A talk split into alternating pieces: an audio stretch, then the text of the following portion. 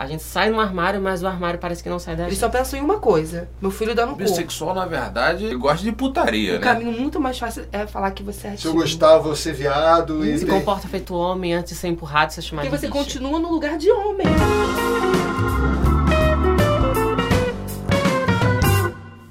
E aí, galera, tudo bom? Eu sou o Theo, o Teógenes Costa, para ser um pouquinho mais formal. É, esse é mais um episódio do nosso querido podcast do Memo. E esse é um episódio especial, especial de verdade, por conta do Dia do Orgulho LGBTQIA. Sim, são muitas siglas mesmo, vamos ter que lidar com isso. E comigo aqui na mesa, dois homens não héteros. Ah, não, são três contando comigo. são três homens não héteros contando comigo, já já eu apresento. Mas também um homem hétero, pois não temos nada contra eles, até temos amigos que são, né? Fala aí, amigo. Fala galera, tudo bom? Aqui é o Pedro de Figueiredo, o hétero da mesa da vez. E pra quem não sabe, o Memo é um negócio social que oferece a homens a possibilidade de refletir em conjunto sobre o nosso comportamento. A gente faz isso em encontros presenciais gratuitos, com produção de conteúdo, como esse podcast aqui, e serviços também como workshops, oficinas e atividades do tipo. Show. É, antes da gente começar, eu quero aproveitar esse pequeno espaço para agradecer todo o carinho que veio depois do episódio do Neymar. É, todos os abraços, todas as mensagens lindas foram recebidas, devidamente respondidas e toda a energia boa que mandaram chegou, tá? Obrigado, de verdade. É, e nossos convidados aqui no estúdio hoje são o Wallace Terra, Eu, na fila do pão, sou muitas coisas, porque eu acredito que a gente tem o direito de ser muitas, muitas coisas. Mas é, as duas coisas que eu digo que são mais principais, Wallace Terra, é assistente social formado pela Universidade Federal Fluminense, é funcionário da Prefeitura Municipal de Niterói, pós-graduando na Fiocruz, na, na- no curso de Direitos Humanos, Gênero e Sexualidade. E o Wallace Terra também é W Queer, cantora bicha, que canta funk, pop, pela cidade, em festas e pelas ruas também. E temos outro convidado que decidiu se manter anônimo. E vamos respeitar, né? Claro que esse espaço acolhe todos da forma como desejam ser cuidados. Vamos lá. É, eu tenho 20 anos, sou morador da Zona Oeste. É, diferente de um pouco do Wallace, eu não tenho um currículo tão extenso, mas eu tenho alguns hobbies que eu gosto muito de praticar. E deles que eu mais gosto é fotografia, principalmente fotografia de rua. Então eu vivo bastante na rua também fotografando com câmera analógica. Então agora eu tô em um tempo de meio que férias e tem sido algo que eu tenho gostado muito. Boa, adorei a mesa de hoje, tô, tô animado aqui. Lembrando que, para nossa alegria, esse podcast é, é feito em parceria com a Cartago, uma marca da Grendene de sandálias masculinas, que está junto com o Memo nessa, porque acredita na importância do, de levar o debate de masculinidades para outros lugares, para mais ouvidos e tudo mais. Muito obrigado, Cartago, pela parceria. Bem, então, não é só de Beyoncé e RuPaul's Drag Race que vive o homem gay deste país. Então, para provocar nossa conversa aqui, a gente vai começar ouvindo Adriano Beiras, pesquisador da área de gênero e masculinidade, um escritor incrível, professor, doutor do Departamento de Psicologia da Universidade Federal de Santa Catarina, um grande cara, uma referência imensa para o Memo, um homem não hétero que, na real, prefere não ter nenhuma etiqueta. A gente levou para o Adriano a pergunta central desse episódio. Porque, mesmo entre homens não héteros, a heteronormatividade é reproduzida e muitas vezes até desejada. Vamos ver. Ser um homem não heterossexual não é nenhuma garantia de grandes rompimentos eh, com diversas normas sociais que ainda estão estagnadas e presentes na nossa sociedade, impedindo a diversidade de modos de vida possíveis e de existência na nossa sociedade. É apenas um aspecto. Na realidade, a pergunta interessante é que tipo de homem não heterossexual você é? Que tipo de hum, espontaneidade e autenticidade você leva para sua vida? Que marcações eh, e normas ainda estão presentes na sua vida que impedem ah, você ter uma espontaneidade e liberdade de ser e estar e vivenciar as suas experiências no seu dia a dia?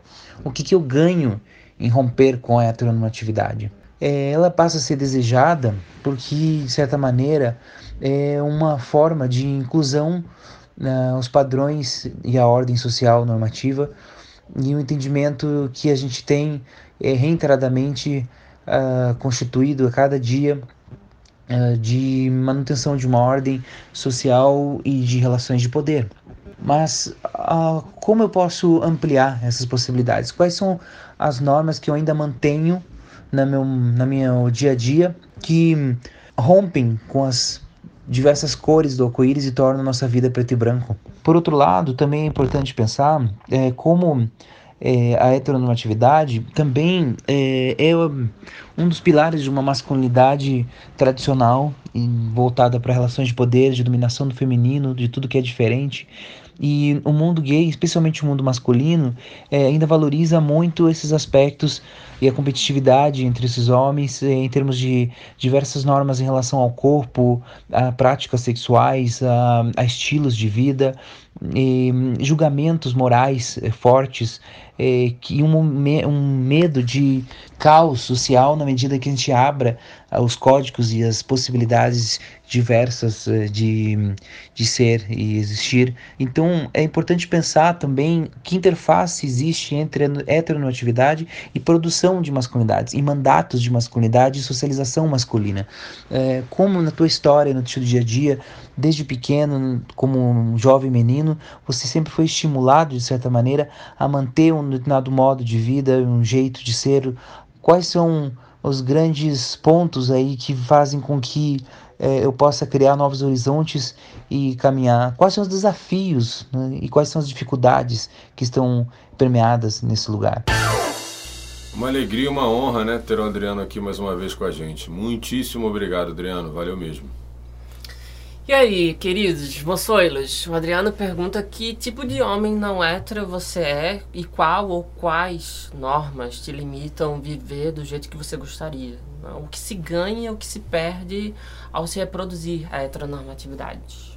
Quando eu, eu disse sim para mim, eu não costumo, não costumo dizer que eu me assumi não, porque acho um pouco pesado isso. Mas quando eu disse sim para mim, para quem eu era de fato, uma das primeiras coisas que eu ouvi da minha família era assim, para uma pessoa da minha família, que é minha, uma das minhas melhores amigas, que é a minha madrinha. Ela falou assim: não, tudo bem, só não seja uma caricatura. Naquele momento eu não entendi muito bem o que era caricatura que ela falava. E com o processo de, de me conhecer, de entender quem eu era naquele movimento, naquele mundo, né? Eu entendi que o, o caricatura era ser próximo ao que seria ser uma mulher no corpo de um homem, né? Dito homem, né? Então, assim, eu, eu, vi, eu vivi lutando muito contra essa, essa não aproximação com o feminino, né? E eu tenho muito disso em mim. É, minha voz é muito fina, eu danço desde muito pequenininho.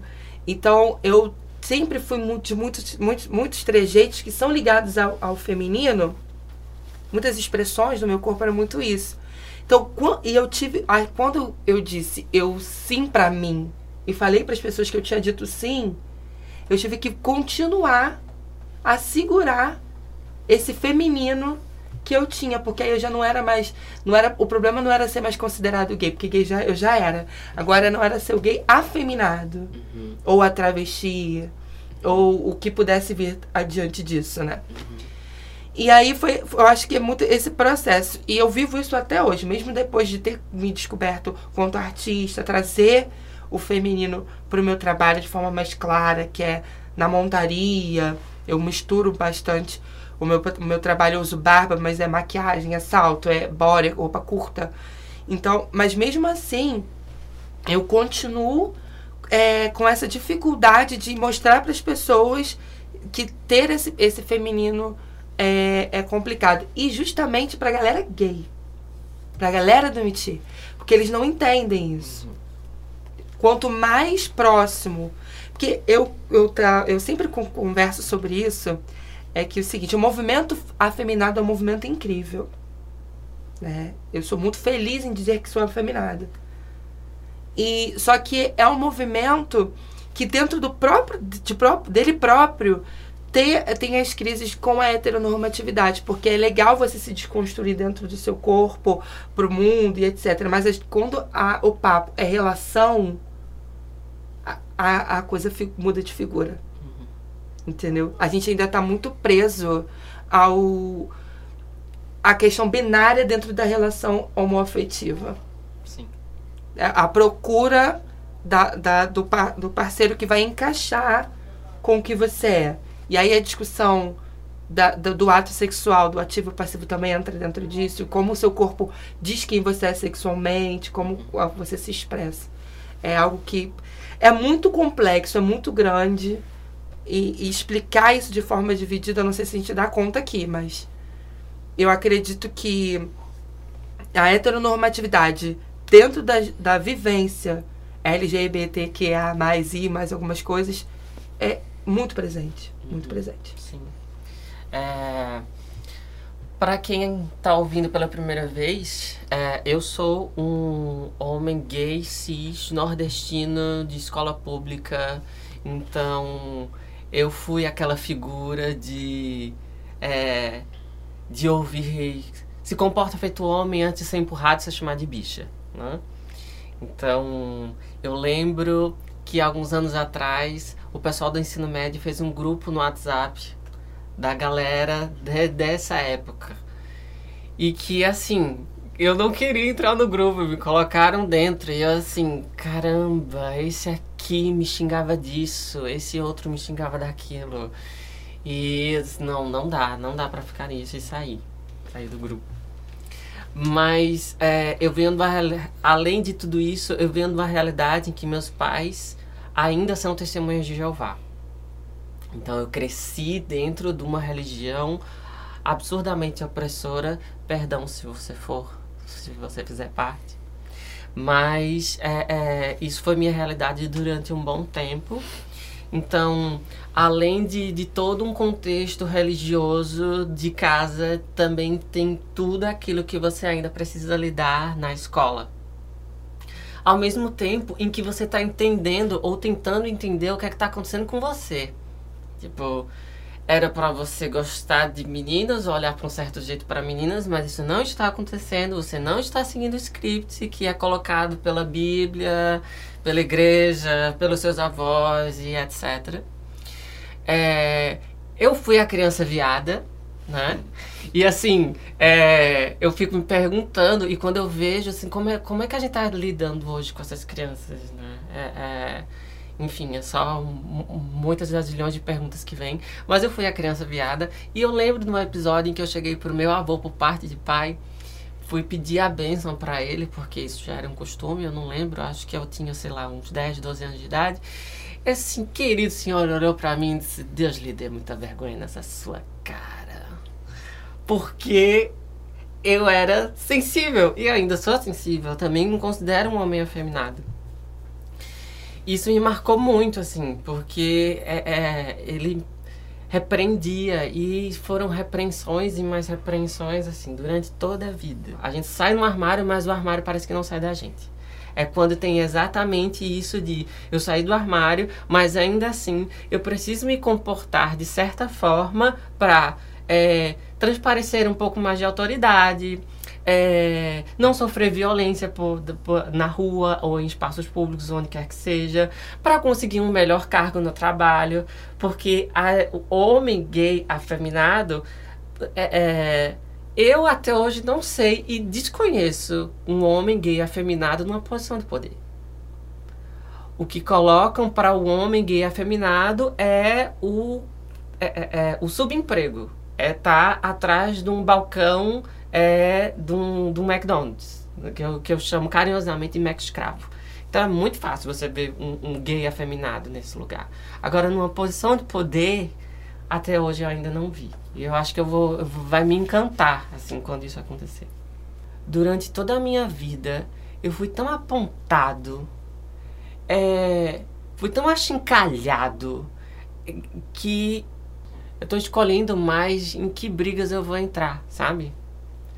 E aí chega esse momento em que eu tô percebendo em mim mesmo que eu acabo escolhendo um homem gay com um padrão heteronormativo de ser por segurança. Para me manter um pouco mais seguro, para não ser também apontado na rua mais uma vez, para não sofrer violência mais uma vez. E definitivamente eu acho que isso, além de ser triste, também é limitante. Esteticamente, desde sempre, eu sempre me passei muito por hétero, assim, né? Esteticamente. Uhum. E as pessoas dificilmente é, acusam algo como ser bissexual. E isso, assim, me dá uma grande passabilidade. Porém, também eu me sinto preso, não sendo eu da forma que eu gostaria. Eu, eu gostaria muito de me expressar, principalmente esteticamente, né? Cara, deixa eu fazer só uma pergunta. O que é passabilidade exatamente, assim? Que é um termo que eu não conheço tão bem. Você, vocês Por exemplo- conseguem explicar, sei lá? Claro, claro. Eu vou dar um exemplo de um, de um, outro, de um outro grupo, né? Por exemplo, dentro do movimento negro, dos negros. Existem pessoas que têm a pele retinta e tem negros de pele mais clara. As pessoas que têm a pele retinta, né? No caso, elas sofrem muito mais com os ramos do racismo, né? E isso, pra quem tem a pele mais clara, não, assim, são pessoas menos afetadas pelo racismo, mas elas continuam sendo afetadas. Passabilidade de passar, então, de, de ser aceito, isso, né? Isso, exatamente. Exatamente. Um, sei lá, um corredor polonês. Um corredor polonês e assim, a, a pessoa que se destaca mais dentro daquele grupo é aquela que vai tomar mais porrada, entende? O outro vai acabar passando, Sim. entendeu? Vai tomar umas porradas no meio do caminho, Bela analogia. Mas- Agora ficou claro. vai sair com menos danos. Perfeito. Ótimo. Então, assim, é, sempre que eu tive. Tentei expressar de alguma forma, saindo um pouco desse meio heteronormativo, eu sofri um pouco, principalmente no meio familiar. É, meus pais, eles são. Eles são evangélicos. Minha família toda é basicamente evangélica. E isso dificulta um pouco essa, esse movimento todo que eu tenho vontade, mas eu não consigo me expressar. E poucas vezes com coisas simples, como colocar uma argola, passar uma maquiagem de leve, coisas bobas que não afetam basicamente nada, é, eu escutei bastante deles, bastante, bastante, bastante. E muitas vezes eu eu alterava alguma coisa e eu me sentia tipo maravilhoso, lindo, o cara, porra, perfeito quando eu saía na sala e eles olhavam pra mim, me esculachavam. E isso acabava comigo. Eu saía, tipo, destruído de casa. Era meio difícil, né? Porque. Quer dizer, é difícil. Porque. Atualmente eu meio que parei com essa tentativa. Por um. Porque eles acabaram me vencendo pelo cansaço. Não só essa parte estética, várias outras coisas. É algo que pra mim pesa bastante. Porque, assim, não tô sendo eu. Então é, é muito difícil. Muito difícil. Muito. E o pior é que muitas vezes eles não identificam que estão fazendo mal, né? Isso que é, que é impressionante. Porque, assim. Várias vezes eu já expliquei. Falei: olha, eu não vejo problema nisso. É, eu não acho que isso tá afetando basicamente nada. E pode ficar tranquila. Assim, pelo menos na minha questão pessoal, eu não vejo nenhuma preocupação assim do eles, porque assim, às vezes os pais podem ter, poxa, mas meu filho pode acabar sofrendo na rua. No caso deles eu nem sinto muito isso. É uma questão mesmo de ignorância deles e que eles acabam praticando é, esses preconceitos. Eles não conseguem separar muito bem a questão de gênero, sexualidade. Então muitas vezes eles não conseguem enxergar, por exemplo, um homem assistindo um RuPaul Drag Race, sabe? Pra eles isso não não é possível. Só uma mulher, um homem, sei lá, muito afeminado pra estar assistindo. RuPaul's Drag Race é, é uma, uma drag, é uma travesti, É uma drag. é uma drag. É uma drag americana, tem um programa de competição para drags iniciantes.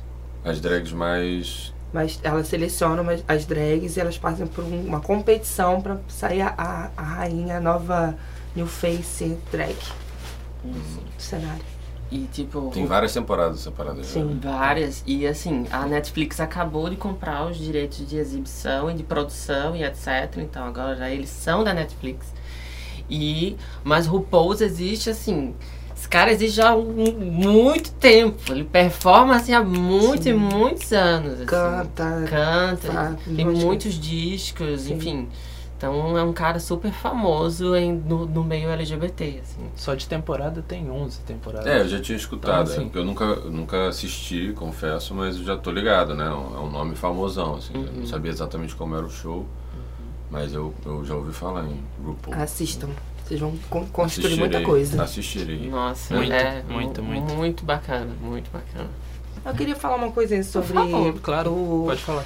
o depoimento do a- da Anônime. uma, umas coisas. Você não tá vencido, não tá vencido pelo cansaço, de forma alguma. Você tá buscando formas novas para se reinventar, para concluir. Sabe por quê? Eu vejo assim. Quem, quem se cansa não estaria num espaço como esse. Não, não, não, acharia importante falar. Sabe? Quem tá num espaço como esse tá querendo refletir. Então não tá cansado. Tá buscando um novo mecanismo. Bem na real, pai e mãe, quando, quando a gente chega e fala assim, ah, a gente sou gay, eles só pensam em uma coisa. Meu filho dando cor.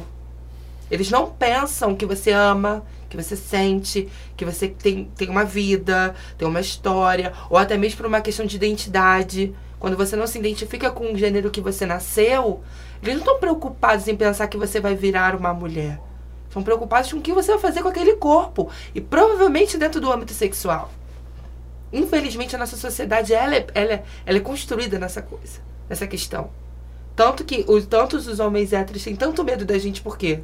Então, tem tanto medo de encarar a gente, de estar num lugar sozinho com a gente. Não é pelo medo de, deles virarem é, é, gays ou o que seja. Eles têm medo do sexo. Eles acham que podem ou cair em tentação, ou de que a gente vai agarrar eles, entende?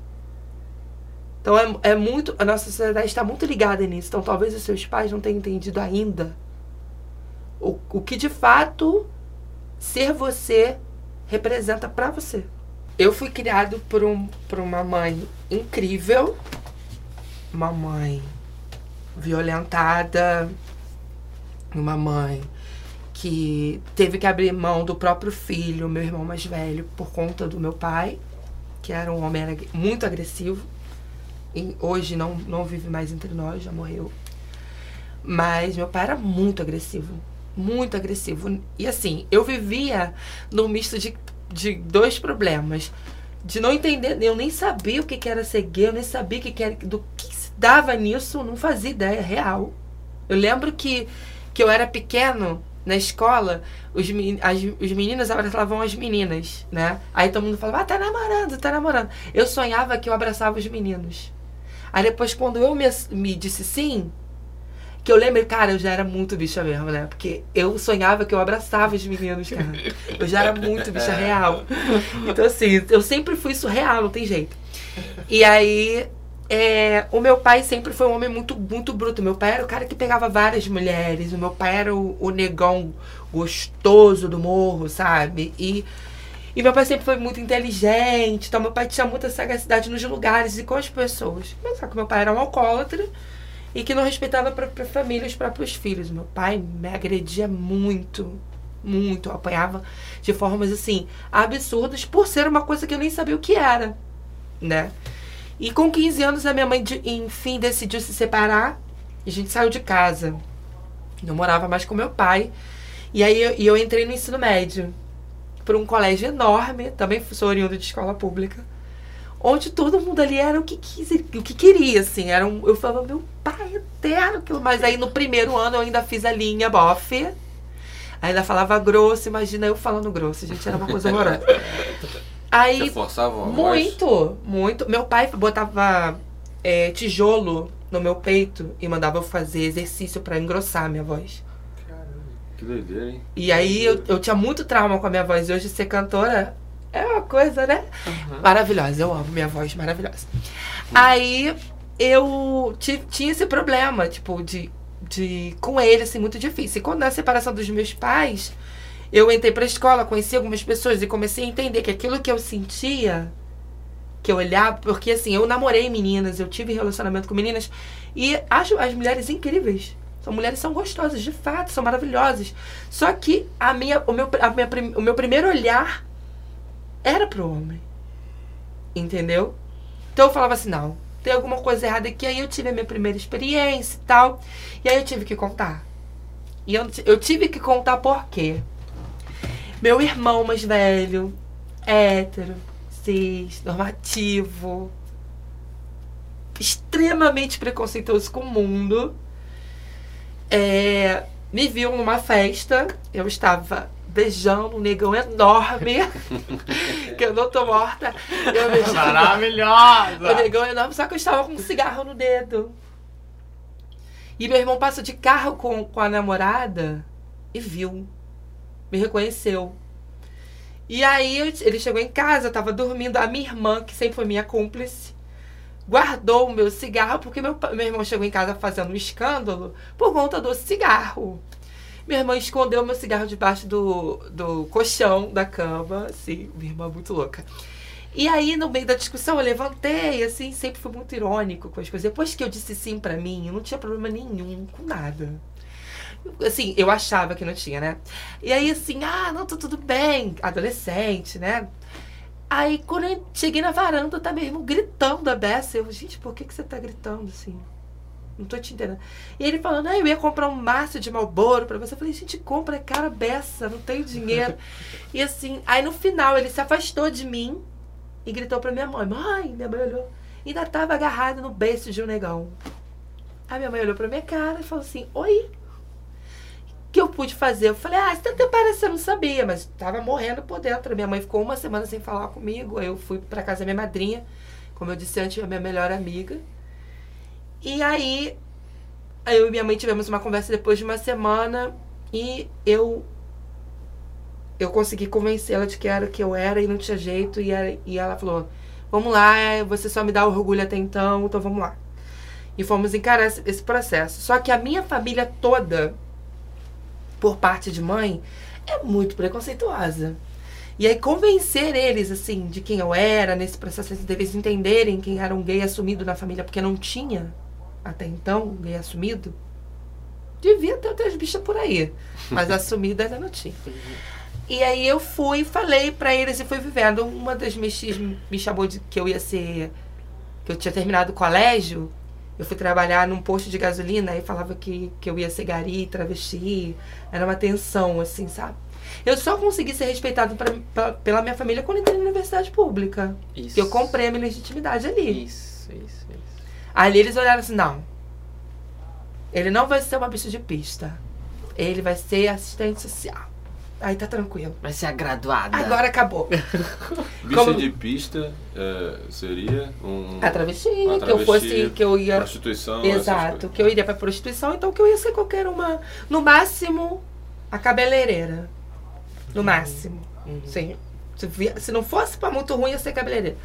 Então foi muito complicado convencer a eles isso. E aí vem entrando na universidade, vem a minha visão sobre classe, sobre economia, sobre negritude, que foi uma coisa que eu sempre me afastei porque eu sou eu sou muito parecida com meu pai, só que eu tenho a pele clara. Então eu tenho os traços do meu pai e a minha família, por parte de mãe, é descendente de alemão. Então assim, eu era muito parecida com meu pai, eu sempre fui colocado como lugar do negro e ser negro pra mim, você me apresentou hoje, com o Alas Terra. Eu não usava o Terra, porque o Terra era o nome do meu pai. Então ser Terra era ser negro, ser negro era ruim. Então eu tinha todos esses bloqueios. Depois que eu me assumi, que eu disse sim, perdão, eu fui, meu filho, ó, rá, trazendo todos os debates pra família. E aí eles foram, foram ficando assustados, né? Mas assim, com, com doses homeopáticas eu fui trazendo. Hoje eles têm um discurso da problematização. Quando vão falar alguma coisa, eles me pedem desculpa primeiro. Desculpa, mas eu tenho esse pensamento. Falei, mas pensa sobre o seu pensamento. Hoje eles fazem toda uma, uma reflexão sobre o processo, mas não deixam de ser. Racistas, homofóbicos, é, transfóbicos, é, tudo que tem de fobia que você possa imaginar, eles têm. Mas aí eu vou trabalhando, ó, repenso isso daí. No começo, a, o meu maior problema foi a violência. Eu apanhei muito. E não apanhei de tapinha, não. Era porrada igual. Era muita porrada. De tudo que você possa imaginar. E depois, quando, quando eu disse sim, foi de fazer um convencimento é, social da, da minha existência na família, qual era a minha função ali, qual, e qual é a função deles na minha vida. Mas para subir mais um pouco o sarrafo desse negócio, eu vou trazer o Amiel Vieira, que é sociólogo, homem trans e intersexo. Ah, e para quem não sabe, tá? Intersexo é um termo para tentar definir quem, por características internas ou externas, não é exatamente masculino ou feminino e que no passado convencionou-se a chamar-se de hermafrodita. O Amiel é um grande amigo nosso, ele já participou de algumas rodas presenciais do Memo, lá na Casa na Ara e ele propõe um debate legal aqui para a gente falar. A sociedade em que a gente está incluído, né, ela torna a gente capaz de, de querer estar incluído, né? Não há como, não há possibilidades de estar incluído em sociedade se não for dentro da heteronormatividade. A gente sabe que dentro de uma sociedade como a nossa, sendo não hétero, é um desafio, eu acho. Esse desafio chega para nós dessa forma. Muitas vezes, estar dentro da hetero, estar dentro da heteronormatividade, mesmo a gente não querendo, pode ser um pouco mais cômodo no sentido de se entender ou querer poder ser aceito. E não é fácil, né? Porque dá-se a entender que essa sociedade heteronormativa ou heteronorma é maioria.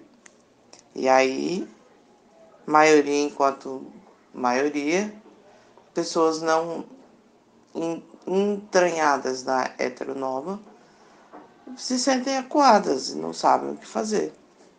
Né? E os homens, principalmente, né?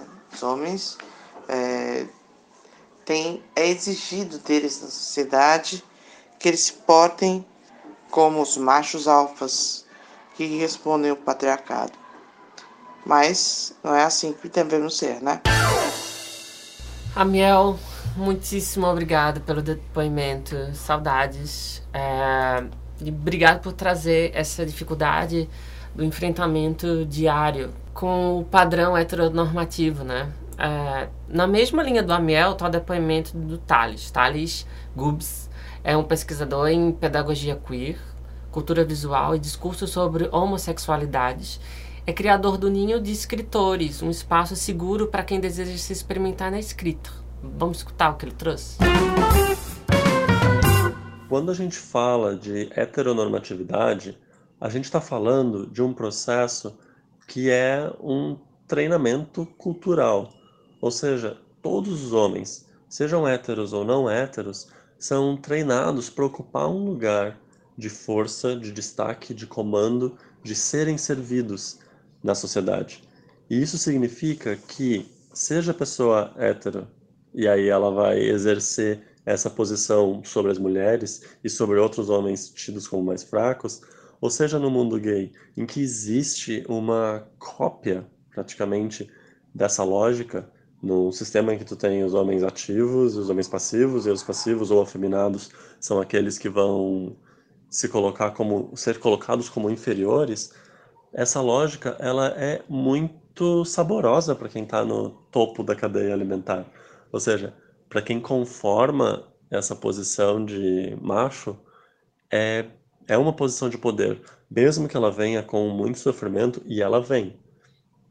Afinal de contas, é, sustentar esse lugar heteronormativo significa também abrir mão de todos os desvios possíveis. E aí, a lógica da heteronormatividade instaura uma posição machista. E todos os homens passam por essa formação. Daí eu fico pensando, ah, como homem gay eu não vou ser machista? Nossa, eu vou, porque eu passei a vida sendo servido por mulheres e aprendendo que certos tipos de homem não merecem ser considerados homens. Então, quando eu tenho um comportamento que digamos, é mais afeminado ou, ou não não está conectado com o que normalmente se espera de um homem, é, eu vou querer me punir. E quando eu vejo alguém fazendo isso, eu vou querer punir a pessoa. Thales, obrigado é, por seu depoimento. Adorei sua contribuição. Thales fala sobre um certo conforto, mesmo com o sofrimento junto, claro, de adotar uma postura heteronormativa, de quando nessa lógica machista a gente se coloca também nessa posição de poder tradicional, né? Então, como que vocês percebem a heteronormatividade sendo reproduzida em outros homens não héteros e por vocês também? Como cada um aqui faz para evitar essa reprodução no cotidiano? eu, eu sou muito machista. Muito, muito. Mesmo sendo uma pessoa não binária, mesmo sendo uma pessoa feminada, assim, mesmo sendo uma pessoa que fala disso o tempo todo, que compõe sobre isso, que canta sobre isso. Eu tenho a certeza de que eu sou. O processo é fazer a desconstrução, é refletir. E dentro do, do, do das vivências é, não héteras, é muito complicado as pessoas terem esse olhar justamente porque o movimento LGBT se coloca imune esse tipo de prática. Porque só pelo fato de você ter sido ter dito sim, agora eu sou outro sujeito, sou uma outra expressão de sexualidade, gênero etc., que não a binária, masculino e feminino, homem, mulher, hétero, é, te, te exime, na visão de muitos, linkados a esse movimento, te exime das práticas preconceituosas, né, opressivas. E, e, o que não é verdade. Então, assim, é muito difícil você convencer, por exemplo, quando você, você citou do Grindr do Grindr, fazendo propaganda, desses aplicativos. Você faz desse, ah, não curto, não, não gosto, não curto afeminado, não sei o quê. Por, por que isso? Eu, eu sempre me perguntei isso. Por que, que as pessoas não, não curtem, não querem? Não, por quê? Porque. Será que é por uma questão de desejo mesmo? Será que é, um, é de fato uma questão de desejo ou uma questão mesmo de preconceito, de enxergar aquele corpo performando de forma diferenciada porque como eu conversei até com o Pedro em, em algum momento, eu tava falando para ele, eu sou feminada, feminadíssima. Amo ser garota, amo. Amo, amo, amo. Só que na minha, na minha vivência sexual eu sou muito mais ativo do que passivo. Entendeu? Por uma questão de desejo mesmo. Sabe? E aí, quando você chega lá, na, você conhece um cara e, e, e, vai, vai, vai, vai com ele para um lugar, e o cara descobre que você, mesmo afeminado, é ativo, a pessoa. Você acha que a pessoa se assusta? Você acha que a pessoa fala assim, não, mas você era passivo? Ela se amarra. É mesmo? Ela se amarra e vira de bruxo para você, tranquilona. Entendeu? É por conta. Eu vejo muito isso. É, é, é, não, não vou excluir todo o desejo. Claro que tem um desejo de olhar ao corpo, a forma, o jeito. Existe sim o desejo pro dito masculino, mas mais, mais macho, e tem um desejo pro mais feminino. Mas eu acho, eu acredito, com a minha vivência e conversas e trocas como a gente está tendo hoje, que isso é muito marcado por conta da vergonha do diferente. Do constrangimento com o diferente. Até mesmo consigo mesmo. Porque como é que eu vou colocar uma pessoa completamente é, distorcida da imagem do, do, do, do, de uma imagem, que é você gostar de homem, tudo bem. Mas você gostar da dita aberração já é uma coisa esquisita. Uhum. Entendeu? Como é que eu vou trazer essa aberração para dentro da minha. Aquilo, por mais que eu tenha desejo por aquilo, como é que eu me convenço e convenço os outros de que isso é normal? entre aspas. É bem aquilo de, ah, tudo bem ser gay, mas não aqui dentro de casa. E... Ah, tudo bem você ter seu namorado, só não traz ele pra cá. Isso. Então, assim, eu sempre falo isso pras pessoas. É, é a gente, pra poder tirar um pouco também do machismo só na relação pessoal, né, do, do, do envolvimento sexual, é falar também sobre como esse machismo tá pra gente pra fora e deles pra gente, né? Uhum. Quando você se, se, você se coloca como gay, eu te enxergo mais feminino de, em algumas circunstâncias, e aí eu vou, vou trazendo algumas coisas. Eu falo, gente, pelo amor de Deus, vamos, vamos acalmar. Vamos ter calma nos processos. O, o Pedro também falou sobre o que eu já também já tinha dito sobre a minha aparência. Eu, eu era muito mais afeminada do que eu sou hoje cabelão, shortinho curto, make, babado. Tô com um pouquinho, mas eu tinha, usava muito mais. eu tive que parar por conta do lugar que eu moro. Hoje eu moro numa comunidade, uma favela em Niterói, que é muito, muito tensa. E eu, eu estar muito afeminado me colocava em risco. Entendeu? Para eu fazer show, eu tenho que fazer toda uma, uma estratégia para sair de casa e voltar com segurança, porque as pessoas lá podem não entender esse processo. Então eu, eu, eu, eu demorei um tempão para me desconstruir, me tornar um sujeito não binário, é, afeminado, ter orgulho disso. Em algum determinado momento da minha vida eu tive que retroceder, eu tive que me masculinizar. Isso é muito pesado. Eu só fiquei com, com curiosidade, nisso que você trouxe da sua fala agora, de duas coisas. A primeira foi que você falou que você sendo afeminado na relação sexual com um cara que é mais masculinizado, quando você falou que era o ativo, ele não surpreendeu, porque eu sempre ouvi nessas conversas que eu tenho tido com homens gays e tudo mais, homens que se relacionam com outros homens, né? Que é, é, geralmente o mais afeminado é lançado no lugar de passivo e que essa é a posição dele, né? E que quando isso é confrontado, geralmente gera um, um ruído, um mal-estar. Putz, não, se eu soubesse eu não teria agido dessa forma, sei lá. E quando você trouxe que fez essa inversão e as pessoas aceitaram, eu fiquei curioso para saber mais. E o segundo ponto é que você né, se reconhece ali reproduzindo o machismo. O que, que você faz que você acha que reproduz machismo com outros homens gays, com homens bissexuais, com homens trans, etc. Essas duas coisas eu fiquei curioso, assim, na sua fala que eu amei. A primeira é, que você me perguntou sobre a questão da relação é. Então, o que. a- as impressões que você vem tendo sobre realmente o cara olhar pro, pro, pro cara mais afeminado e relacionar o, o passivo, isso é de fato, acontece. Comigo aconteceu diferente e deu certo, porque assim, a gente, é, a gente tá tão preso de que precisamos é, colocar na caixinha que o cara, que- ele, o, o mais, o mais fácil, não é que seria fácil, não sei se essa é a palavra, mas acho que é o mais tranquilo, é quando você você se, se, se coloca no mundo, ah, eu sou gay, eu gosto de ter relações com homens. E aí você. a- É muito, o caminho muito mais fácil é falar que você é ativo. Tem passabilidade. Você falar que é ativo. Porque você continua no lugar de homem. Quem tá comendo é você. Você não tá rebaixado, você não eu tá não sou abaixo de só ninguém. o cu, né? É. Tipo, Você não tá abaixo de ninguém. Isso, Ninguém tá por cima de você. Ninguém tá penetrando você. É você que está fazendo. Entendeu? É você que está conduzindo, é você que está levando aquilo, sabe? E quando eu, eu disse que, que comigo aconteceu diferente, eu achei super interessante do cara, tipo, ficar bem com aquilo, é porque ele queria ser passivo. Mas por uma construção, ele disse que era ativo. Ele viu em mim um, um cara feminino, meio afeminado, pô, o cara é legal. Quando ele viu, me viu pelado, viu que. E eu ainda disse que, que comia, ele falou, é minha chance.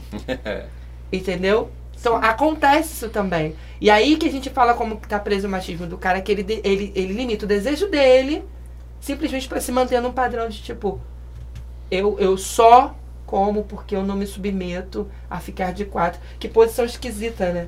Ficar de quatro pra alguém, ficar de, é, de bruços pra alguém, permitir que alguém faça algo com você onde você não tem o poder de ver. Ficar tão permissível, né? É muito complicado. E também trazendo pra completar isso, até pra vocês dois pensarem, é como é difícil é, Tipo, vocês já devem ter passado por isso. É, eu, já, eu já fiquei com vários homens ditos héteros, né? Que, minha filha, tem um dia que a gente quer pegar todo mundo mesmo. Exatamente. Estamos online. Como diz minha mãe, mato balançou, aquelas coisas.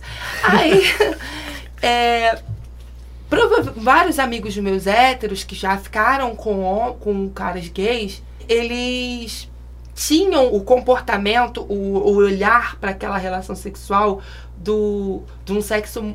É, é- foi bom porque foi um sexo muito mais livre. Aí tu pergunta, livre por quê? Já penso que eu, pessoa criativa, já pensa, ganhou um fio terra, né? Foi uma evolução. Ah, ah, porque o sexo foi violento.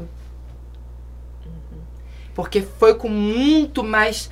Ele, ele não. Ele não.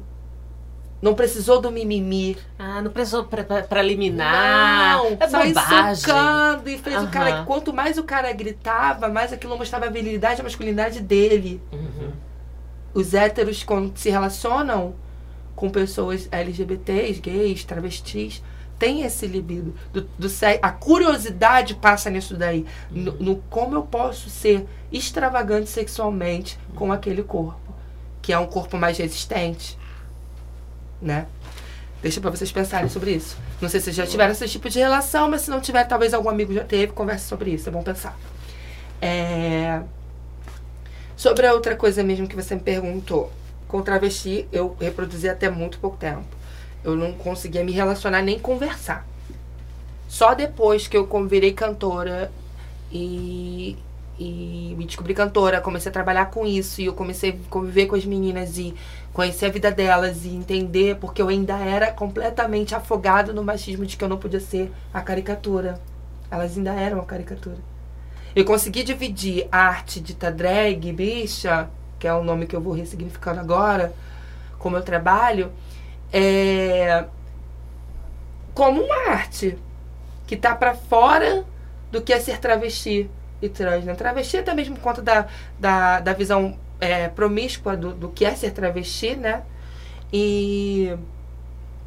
E porque não, eu, eu, não, me, eu não, queria ser comparado àquilo, então não falava com pessoas e, e eu tô usando a palavra aquilo mesmo porque era assim que eu pensava. E então eu não tinha nenhum tipo de relação. Hoje em dia são, tenho grandes amigas, eu tenho a felicidade de aprender. Eu aprendo muito, me coloco num lugar de ouvinte perto delas. Porque eu não tenho vivência nenhuma, não faço ideia da vida, não faço ideia da história. Eu só escuto e tô ali para ajudar sempre que preciso. Então, é, te- ainda sou muito machista e, e preconceituoso com aquilo. Já tive, já tive, já engrossei a voz para falar com uma travesti, entendeu? E assim, muito engraçado, que eu fui falar com a travesti, fui engrossar com ela. Engraçado não, né? Mas, enfim, eu fui falar com ela assim, engrossar pra falar como é que é viado? pra travesti, eu era viado. Olha só, que loucura. Entendeu? Você usa das mesmas ofensas, Exato. né? Muito louco isso. E, e pra mim postar acima dela, levo- engrossei a voz. Entende? Então, foi um processo que depois, na hora, não liguei, mas depois eu fiz essa reflexão. Com pessoas, com homens gays, eu tenho uma preferência sexual por homens negros. E me, fizer, me faziam muito essa pergunta. Por que, que você gosta de negro? Hipersexualização do corpo preto. Nananana. Eu falei, gente, pode ser. Pode ser. Não vou negar. Pode ser. Sou construído disso tudo aí. Mas realmente sou, tenho, tenho essa questão. E aí um- eu comecei a, a pensar, a, a pensar que. E conheci uma, uma determinada pessoa que, que era negra e que, que é negro. E, com- e tava tentando me relacionar com ela, mas eu precisava que ela fosse um pouco mais bofe. Porque o negro tra- traz isso, né? Essa virilidade, essa grandeza, essa coisa. E eu não percebia que eu fazia aquilo. E eu o tempo todo, tipo, de comprar roupa pra ele se vestir de determinada forma. E olha que esquizofrênico, né? Eu toda feminina dela, toda garotinha, toda me desconstruindo com ódio de qualquer pessoa que falasse do meu short, tava comprando um bonezinho de abarreta. Pô, bofe, olha isso. Entendeu? Aí tu pensa, como é que. O que, que, que eu tava fazendo ali? E aí eu, com o tempo, amigos meus me ajudaram a enxergar o que eu tava acontecendo. Foi um momento muito triste, porque eu, eu, eu violentei uma pessoa. Né? Eu tive que me desculpar e tentar. tentar me, fui atrás, me pro- propus a, a ele que eu fosse para um lugar para buscar um grupo de negros para poder me ajudar nesse processo, para eu entender o que eu tava fazendo que eu achava que eu era super desconstruidona, a, mara a maravilhosa, e tava ali, ó, sendo machista, racista e etc, etc. A gente tem essa ideia generalizada, que foi uma das coisas que, que, que, que você trouxe, que eu vou pegar. A gente tem essa ideia generalizada de que homens afeminados dão uma má imagem ao coletivo gay. Que é a coisa de, ah, mas parece uma mulher, né? E quando eles parecem uma mulher, é justamente essa conexão do é menos sério, é mais frágil, é, tem menos autoridade, é passiva, é bicha. E aí, é, isso é, é como se fosse um desdém de tudo que é feminino. Então, o homem viril é positivo, que é o corpo de academia, a estética esportiva, a atitude dura, dentro e fora de aplicativo, enquanto o homem feminino é negativo. A questão do corpo sarado se, se posicionar como uma pessoa é, normativa e etc. É muito importante a gente pensar também o local de fala. Quem são esses corpos? Onde eles vivem? De onde eles falam? Onde está o corpo sarado gay no Rio de Janeiro? Na sua grande maioria. E que tem esse discurso do não, é, sou, sou bofe, tem que manter a linha, não faz, não, não desmunheca. Onde que tá esse corpo? Tá na Zona Sul, tá nas boates, tá, tá o quê? Tá produzindo a lógica do mercado, do pink money, e, e que a gente tem. Porque precisa. Entendeu? É, eu vejo muito essa questão do, da, do fortalecimento do machismo dentro das relações heteronormativas, justamente para fortalecer a lógica de mercado que a gente vive. Porque assim, quem é a bicha? Da onde que sai a bicha feminada? É a bicha da favela que usava o shortinho da irmã, amor, pra bater bunda na escada. Sim. Pra dançar bonde das maravilhas. Foi dali que vem o, o, o lindo bonde das bonecas e etc. Porque o gay da Zona Sul tava cada vez mais ficando trincado. Ele até usa sunga curtinha, fininha, pequenininha. Mas ainda tem um corpo que afronta. E eles, a, a- muitos usam o discurso de, não, eu tenho esse corpo primeiro por saúde, segundo por achar bonito, e terceiro, por uma questão de segurança. Essa questão da passabilidade eles usam como argumento. É. Uhum. Será que a a bicha da Zona Sul tem tanta necessidade de uma segurança do corpo assim do que a da favela? Que é negra, na maioria das vezes. Uhum. Entende? Acho que é uma coisa muito importante pra gente pensar de que é, essa galera LGBT se alimenta muito desse machismo, de- de- desse padrão que o, mach- que o machismo coloca pro LGBTC, por uma questão de, de passabilidade mesmo, de existência. Entendeu? Que na favela não tem tanto. Agora tem. Que eu também conversei com você, que são as bichas Mavambo, né? Vocês conhecem a bicha Mavambo? Mambo. É. Não. Mavambo é uma qualidade de Exu, Pajubá, Hã? de uma qualidade de Exu, uma Vila Mavambo, que as travestis de pista. Calma, já, já calma. O que, que é uma qualidade de Exu? Qualidade de- Então, Exus são entidades é, na Umbanda, em outros, outros segmentos, mas eu estudo a Umbanda, então vou falar da Umbanda. Quem tiver outra religião pode falar depois, pessoal. Mas a Umbanda são qualidades de. Então, é, entidades da linha dita de esquerda, né? Que são Exus, Pombogiras, etc. Uma, o Mavila Mavambo é uma qualidade de Exu, entidade, de a linha de esquerda, que, traba que tem uma, uma, uma forma vibratória comportamental quando incorporado e quando descreve, meio que de um adolescente, um malandrinho, uma coisa assim. Malandrinho não, é uma coisa mais adolescente. E então as travestis chamavam os garotos que eram da, do tráfico de drogas, os bandidos que iam assaltar, alguma coisa dessa linha, de Mavambo. Quanto os policiais eram os alibãs, que elas chamavam os policiais de alibã, eles chamavam os, os bandidos de Mavambo.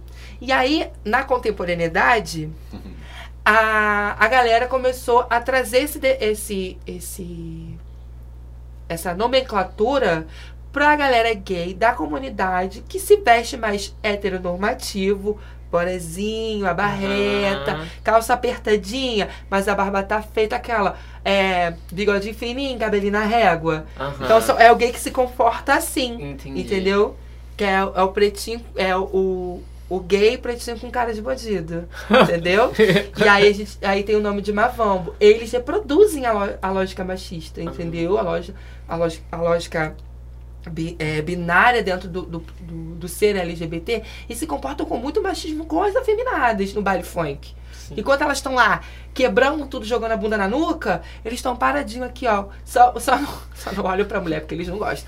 Mas assim, é de- dentro de um comportamento muito assim. E tratam, e, a- e muitas vezes se juntam com outros homens héteros até mesmo pra, pra dar aquela alfinetada e tal. Sim. Porque ele é o diferente. Uhum. Entendeu? Ele Esse se sente mais homem do que. mais homem, ele tem passibilidade, entendeu? Ele não desmunheca, entendeu? Então tem essa especificidade também do outro lado, porque o machismo ele vai junto com o capitalismo, com toda essa expressão, que é uma expressão do capitalismo, né? Uhum. Ele vai se adaptando e se infiltrando, e se renovando, e se construindo. Como é que são boa. essas relações de poder? Você ia falar uma coisa? Não, não. Só tava. Essa daí eu não sabia, não. É, Legal. o bicho é mavambo. Me chama Vambo. Bicho, Vou guardar essa. Também. É, Inclusive nessa, gosto. nessa relação. nessa, nessa relação que você falou, né, de bicho mavambo, o trincado da Zona Sul. Como é que se dá essas relações de poder, cara, né, no universo LGBT, assim? Como isso funciona? Existe uma relação de poder? Claro. Claro, né? Sim. Claro que sim, né? Pra ao meu ver, assim, esses caras todos hoje conseguem é, é, andar de mãos dadas com seus namorados, por exemplo, porque teve muita bicha afeminada levando muita porrada, é, é, é, lâmpada e, e tudo mais pra, pra isso hoje ser possível, Exato. né? Pra esse cara fofinho da Zona Sul, todo bombadinho lá da do Smart Fit, poder desfilar com o namorado dele, um monte de, um monte, muitos, muitos outros gays, principalmente afeminados, tiveram que levar muito pau, muita porrada pra isso ser hoje possível. E na favela, os mavambos é porque muitas, muitas afeminadas foram estupradas, apanharam, morreram, entenderam? Foram feitas de. tanto pelo tráfico, tanto quanto pela polícia, de. de bode expiatório pra um monte de coisa, entendeu? Então, assim, muitos deles, muitas delas morreram, muitas se endureceram, se transformaram na mavambo para poder terem essa. essa essa passa, passabilidade dentro daquele território e com aqueles que entram naquele território, entendeu? Porque assim, por mais que que pro, pro Mavambo seja difícil, porque quando você você é segurança pública entra na favela e olha uma bicha feminada, pouco você vai achar que ela é movida, metida com tráfico de droga. Você pode dar um esculacho nela pelo seu preconceito. Né? Mas o Mavambo ele já, já é considerado um possível traficante porque ele é o quê? Masculinizado etc, etc. Eu me lembro quando eu tava me questionando sobre as questões de machismo, masculinidade. É, como eu falei, eu tive um afastamento dos homens.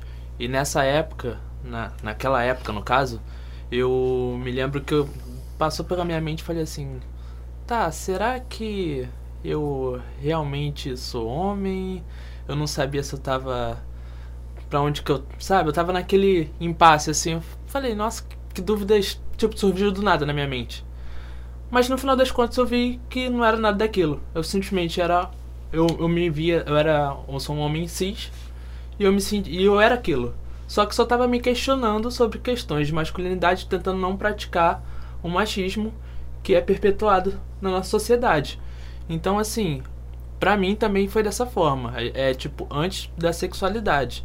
Eu acho que naquela época eu tive essa parada, esse questionamento que passou rápido na minha mente, mas foi assim, uma coisa que passou eu- é porque eu não acho que eu ainda não tava entendendo, sabe? Porque pra mim era tudo muito novo. E como eu falei, eu tive esse afastamento dos homens, então eu não tava tendo mais contato. Aí quando eu descobri que tinha vários homens, como aqui no Memo, que estavam discutindo sobre isso, eu falei, ó, então isso não é uma coisa que só eu tô passando. Então foi ali que eu comecei a entender. É porque as pessoas, eu acho que as pessoas já acham que, sei lá, quando você é bissexual tem uns 50-50, sei lá. Isso. Então assim, Ai, que preguiça, meu Deus. se você namorou três mulheres, você tem que namorar também três homens pra dar uma equilibrada. Equilibrar a balança. Mas não é dessa forma que funciona. Então, assim, pra Qual mim, é a forma que funciona? não tem forma. Simplesmente não tem forma. É, você pode ficar, se você quiser ficar com 100 mulheres e um homem, tá tudo certo. Se você quiser ficar com 100 homens e uma mulher, também tá tudo certo. Uhum. É, mas como na minha mente assim, eu eu nunca me reafirmei, tipo, pras pessoas, porque pra mim era muito natural, tipo assim, se eu quiser, eu posso ficar com aquele com, aquela, com aquele cara, se eu quiser, eu posso ficar com aquela menina ali também. Então, por mim, eu acho que acabou sendo naturalizado tanto que eu acabo não expondo isso. Então, muitas vezes, como o Pedro, o Pedro falou, é. Tipo, nossa, quando ele se- até se descobriu há pouco tempo que era bi. Mas assim, é porque eu realmente não, não sou de falar. É, quase um, um ano de, de- que a gente se conhece. Sim, faz poucos Nos meses. encontros do mesmo eu fiquei sabendo que Poucos você era meses. bissexual. E você nem tempo. precisa falar, até porque é a tua vida, tua, tua verdade, teu, teu desejo, ninguém tem nada a ver com isso. Mas eu falo ma- mais na, na questão dos Mas eu espaços, entendi. Entendeu? Eu entendi, é que te importante. reconheçam como assim. E, e pessoas como você, que têm a mesma a identidade sexual que você, se sintam representadas, né? Uhum, claro, claro. Bom, eu queria, eu queria trazer uma coisa aqui que, que para mim é cara, né? Que é a, é a relação social que homens do universo LGBT têm com homens héteros, né? É... o Al já botou a mãozinha na testa aqui. É, E eu queria a, a ajuda de um homem gay para falar um pouco disso, claro, né? Eu tô aqui enquanto homem hétero mais pra ouvir o que vocês estão falando e tô aqui amarradão, inclusive. Eu e o Caio Correia, né? Exatamente, aprendendo. o parceiro hétero aqui do, da noite, do encontro. É, bom, o Daniel Valfried, que é um cara que já se tornou querido pra gente, né, Theo? Super. É consultor em diversidade e inclusão no mercado corporativo, é conselheiro do, do coletivo LGBTQIA+, Filhos do, do Arco-Íris, em Porto Alegre, e que, inspirado no Memo, olha aí, abriu o próprio grupo reflexivo de homens lá em Porto Alegre. Ser gay e ter amizades com homens foi sempre um desafio pra mim. Eu, na época do colégio, sofri muito bullying. Eu não tinha saído do armário ainda. E por todo o bullying que eu sofri no colégio, eu sempre achei que não fosse possível ser viado. E isso fez com que durante todo o colégio, todos meus anos de estudo, assim, eu sempre tive muito mais ou quase que exclusivamente amizades com mulheres. E eh, hoje eu tenho 35 anos, eu saí do armário com 30 anos. E ainda hoje é difícil pra mim manter amizades com homens heterossexuais. Eu tenho três amigos homens heterossexuais e todo o resto dos meus amigos homens ou são gays ou são bissexuais. Eu também não tenho com quem discutir as questões de masculinidades. Eh, como eu venho ouvindo todos os podcasts do, do Memo, eh, eu não tenho outros homens para discutir isso. E essa discussão dentro da comunidade gay, ela não está acesa ainda. Né? Muito porque eu acredito que os gays acabam se distanciando um pouco dessa discussão, eh, porque alguns entendem que não fazem parte dessa discussão. E eu acredito que eu sou parte dessa engrenagem e que preciso fazer essa, essa discussão. Então ainda é um pouco complicado de achar um lugar seguro para compartilhar os meus anseios sobre masculinidades possíveis. A minha outra pergunta para vocês é por que, que vocês acham que o homem heterossexual é tão curioso sobre as formas de prazer do homem homossexual? Por que que para eles é tão importante saber se o amigo gay é passivo, ativo, se é versátil. E eu fico pensando se isso é para fazer uma conexão de que se tu for ativo, tu tá mais próximo do masculino, e se tu for passivo, tu tá mais próximo do feminino, e o que quanto isso interfere na tua amizade com um homem heterossexual, e aí a gente pode fazer correlações do tipo se tu é um, um gay mais heteronormativo, ou se tu é um gay mais afeminado, o quanto isso interfere na tua relação com os homens heterossexuais, né? E, e também entender por que, que é tão difícil o homem heterossexual explorar a sua sexualidade, as suas zonas erógenas, de uma maneira mais completa, com medo de perder a sua masculinidade. E eu acho que aí a gente tem uma questão que se fala muito, né, da masculinidade frágil, é que, meu Deus do céu, como assim um homem heterossexual pode ter prazer anal? E, e na verdade, assim, é só mais um tipo de prazer que não tem nada a ver com a tua orientação sexual. E por que que isso é tão tão tabu pro homem hétero, né? Essa é uma pergunta que eu me faço. Daniel, seu lindo, é muito legal essa sua aproximação com o Memo. A gente fica muito feliz do lado de cá. É, um grande abraço, inclusive, para você e para todo mundo aí de Porto Alegre. Bom, o Daniel levantou a bola aqui pra gente. Como é isso de se relacionar com homens héteros? Como é que isso se dá nas nossas vidas? Foi no Memo que eu entendi, compreendi que eu poderia estar dentro de círculos com outros homens, com formas diferentes de pensar, diferentes de viver, diferentes de se relacionar, inclusive de posições políticas diferentes.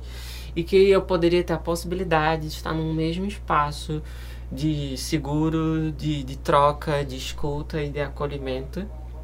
E eu vivi isso, obviamente, muitas e muitas vezes, tanto que a, é, é, acabei cuidando de um dos grupos atualmente.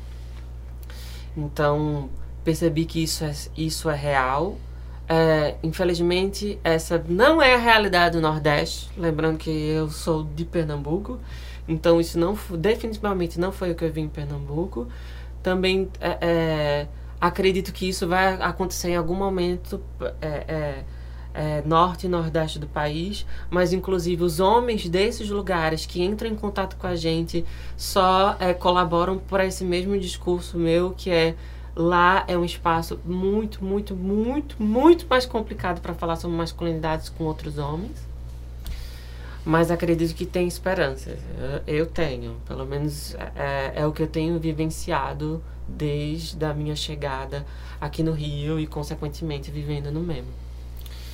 E sobre essa curiosidade, levando em consideração o que eu tenho escutado das minhas amigas com respeito aos seus parceiros, ou escutado de, é, de outros homens héteros, ainda há uma coisa de só vai até aqui, não, não chega mais ali. Eu tenho uma, levando em consideração que tem homens que não lavam a própria bunda, né? Pra, porque se, se tá limpando o salão é porque vai receber visita, como eu já escutei.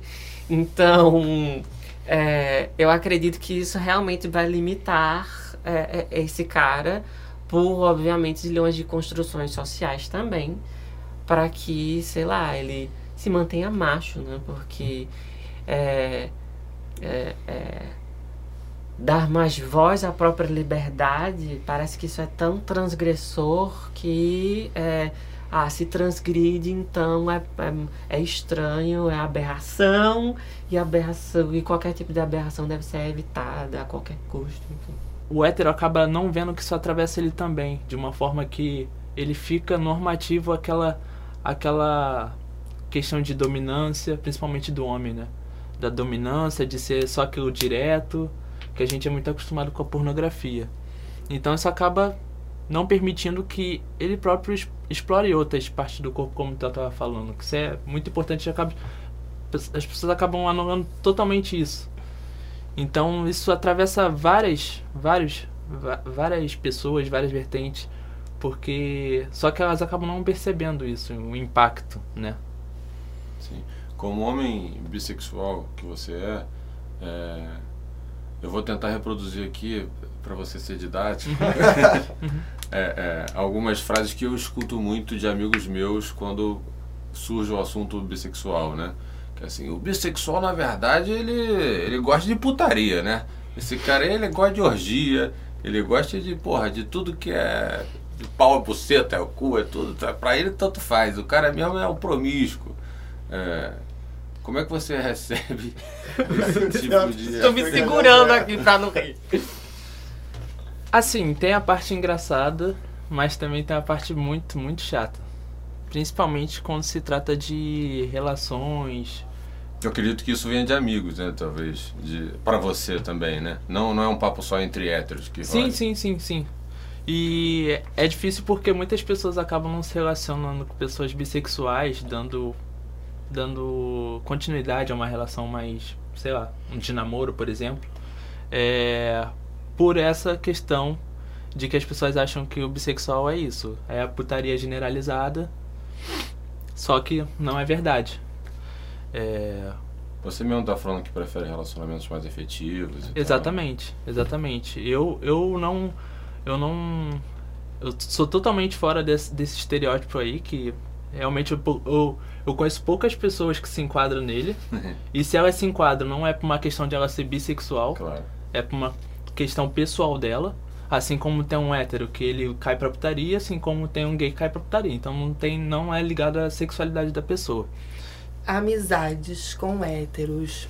Quando eu era mais nova, não tinha nenhuma. Pavor, tremia. Ninguém, nem Muito o vizinho. Pera, não. Não era uma amizade, era meio que uma obrigação que era com os meus primos. Mas era assim, uma, é, a nosso, nosso envolvimento era muito no interesse.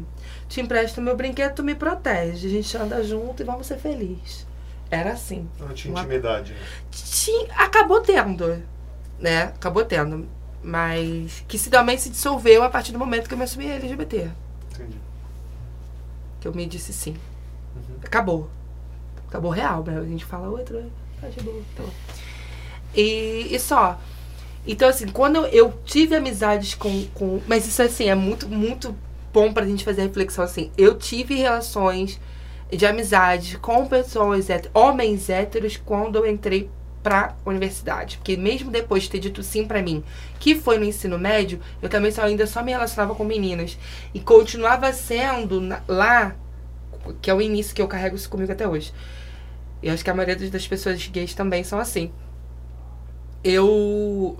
na- no ensino médio, eu servi de escada pros meninos héteros pra eles pegarem as meninas. Então eles, eles falavam comigo só por isso. na universidade, não. Quando eu entrei na universidade, desde o minha, do meu, da, no meu trote, eu já falei que eu era bicha. Falei, não gosto de piada, sou viada e acabou. Então, reunido 55 pessoas, eu no meio da roda falei logo.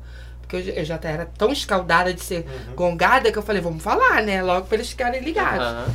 Que eu aprendi que você é, atacando, às vezes, é a melhor defesa em alguns momentos. Então, se você fala tão empoderado que você é alguma coisa, as pessoas ficam assim, ó, não posso fazer piada com isso aqui não. Que eu vou me dar mal. E aí, a minha relação com os meninos na faculdade, assim, também vale dizer que eu fiz um curso de serviço social numa universidade pública. E os meninos de lá, eles tinham uma, uma visão mais leve. Não tão leve, mas mais leve. Então, assim, eu- fiz um processo gradativo de formação deles mesmo, né? Que era o quê? Quando a gente chegava no bar pra beber, todo mundo, que lá o povo bebe de verdade, a gente ia pro bar, todo mundo, por exemplo, chegava eu e o Pedro.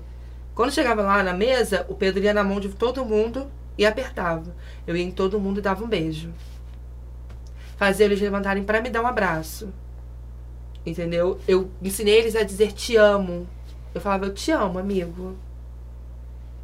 Então aquilo era muito complicado e ao mesmo tempo foi dissolvendo. Então conseguir ter amigos homens héteros a partir desse processo de construção de desconstrução pedagógica. da- do, do que era ser homem para eles. E assim, quando eu, foi, eu fiquei na faculdade seis anos, seis anos e meio, eu, eu fui fazendo isso com vários meninos que foram entrando pro nosso ciclo, pro grupo. E aí entrou meninos assim, muito, tem um, um amigo meu, Gustavo, que eu adoro ele, mas quando ele entrou, ele era um pit boyzinho, sabe? E desconstruir aquele corpo, porque ele era forte, moreno, com o maior carão de brabo. E eu me abraça, me dá beijo no rosto. Hoje todo mundo me fala, só fala assim comigo. Entendeu? Então, eles comentam da minha bunda no grupo que a gente tem. Eu posto foto minha de, de trabalho, que eu tô com a bunda de fora, eles vão. Caraca, Wallace, que maior rabão, não sei o quê. Mas assim, eu não vejo ali algo muito sexual, mas uma coisa de falar assim, meninas, ó, tá melhor do que vocês, não sei o que na situação. Que às vezes a gente, quando a gente vê que é algo demais, a gente pontua ali mesmo e tal. Querido, não, não tem, não, não, Não precisa tanto. é, tá aqui.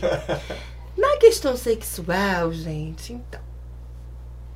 A curiosidade dos homens. Primeiro, assim, por que que você faz isso? Porque assim, o homem sabe que dói. Uhum. Dano ou não, ele sabe que dói. Então ele já pergunta assim: por que, que você faz uma coisa que dói? Porque ele não sente dor. Em pra- quase prática sexual nenhuma. Daí ele sente dor. Uhum. Sente dor. Ele não conhece dor sexual. Entendeu? E aí ele já, a primeira pergunta é essa: por que, que você faz isso se isso dói? Por que, que você faz isso, isso dói, cara? Porque é muito bom.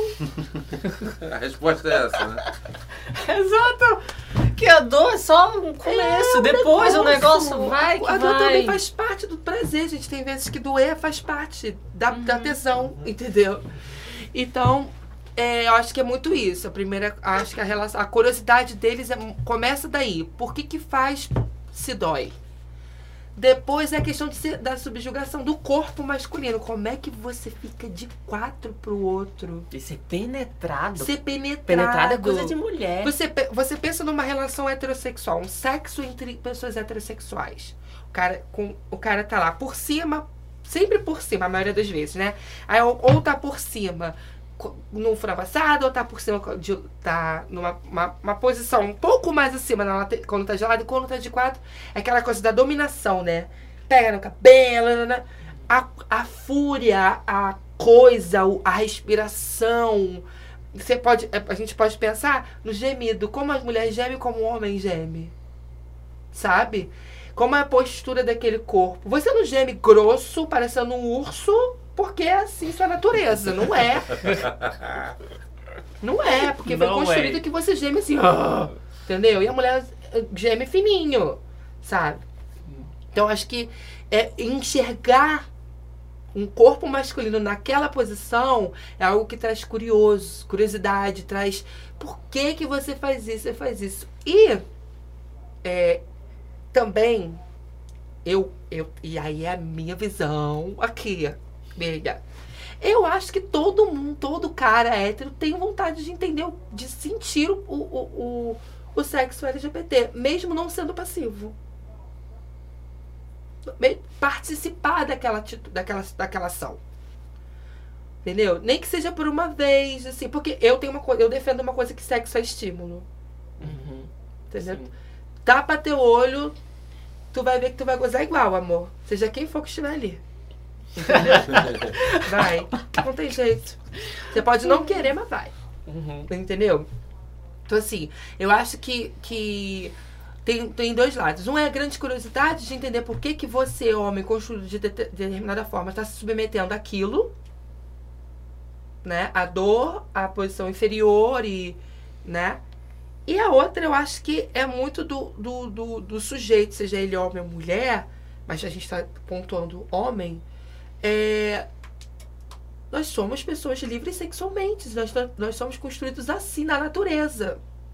Entendeu? E a gente se bloca muito. Eu vejo muito isso, por exemplo, quando eu tô trabalhando com cantando, que eu tô de. ho- Hoje eu não trabalho com peruca, com, com, com nada. Mas eu tinha um cabelo grande, cacheado. Próximo seu, assim. E quando os caras me viam de bora de costas, eles achavam que eu era mulher. Quando me viam e viam que eu era um, um menino, eles, eles ficavam assim, muitos falam assim, cara, você me dá tesão. E eu não sei por quê. Porque Homens se colocam como héteros, falava. é, homens que se colocam como hétero. Você me dá tesão e eu não sei por quê. Mas toda a tesão dele é voltada no seguinte: em me ver sendo penetrado. Entendeu? Então acho que a relação o, o- é a curiosidade mesmo da, da, da- de entender por, por que, que se coloca assim, se você se submete àquilo e saber se aquilo realmente dá tesão, se aquilo realmente dá prazer. Tanto você comendo, tanto você dando. Porque é, é tão negado que aquilo não pode te dar prazer que tu duvida. Cara, você acha que dá o cu da. Desculpa o termos, né? Tem, que, que eu já ouvi muito assim, cara, pra cagar dói. Imagina pra botar pra dentro. Entendeu? Tem homem que tem essa coragem de falar isso, sabe? E aí, tipo, é tão, é tão insano pensar isso que essa curiosidade, essa curiosidade vai despertar, às vezes, o inte- o interesse de fazer, pra ver qual é. É, e, assim, sinceramente, eu acho que eu já até levantei esse assunto e, e assumo que é difícil para mim abordar esse assunto ainda até hoje, mas eu tenho certeza que o estímulo anal traz prazer. Nunca fui penetrado nem fio terra nem nada disso, mas já tive uma namorada que deu uma chegada ali, eu gostei e me senti desconfortável ao mesmo tempo. Sabe, tipo, não, não sei, acho que quando se eu gostar vou ser viado e tem.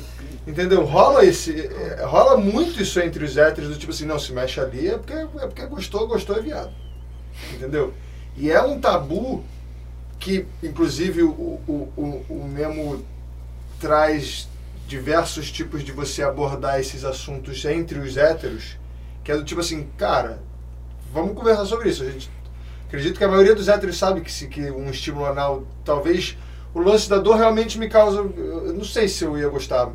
Não, não, não é essa, não acho que é esse o ponto. Mas eu acho que o ponto é até em relações heterossexuais, um estímulo anal também pode ser prazeroso e o homem não se libera para isso porque acha que encostou ali e assumiu que é viado. É, te coloca no lugar ba- abaixo, sabe? Uma vez eu, eu conversando com amigos gays, não sei o quê, a gente conversou que é o seguinte, se o homem fosse en- en- entendesse o corpo dele de uma tal forma, ele entender que pra ele gozar ele tem que piscar o cu. Até nisso ele tá participando. Real. Saca? Pra ele poder conseguir, pra ele gozar, ele tem que. O cu tá participando. O cu tá também, também ligado ao, ao, ao desejo dele, ao, ao, ao ponto do desejo dele, o prazer. Ele trabalha ali, é um músculo que tá funcionando ali. É, existe um, um negócio que eu estudo, enfim, eu faço algumas práticas, um, um yoga que é da, da linha, de, da linha Tantra. E acredita-se muito no, no hinduísmo que a, a, a energia sexual, que o Freud chamou de libido, é uma das energias principais dentro do yoga, que se chama Kundalini. Ela é uma energia sexual que está na base da coluna, perto do ânus. E é a principal energia sexual a ser trabalhada dentro do yoga, dentro do tantrismo e dentro de diversas regiões. Então, assim, a gente realmente estimula as compressões anais a fim de liberar essa energia. E isso é uma prática que super funciona, né? Só que o lance é que o trabalhar e o ser estimulado, o trabalhar internamente, o ser estimulado externamente, que eu acho que é a grande questão, né?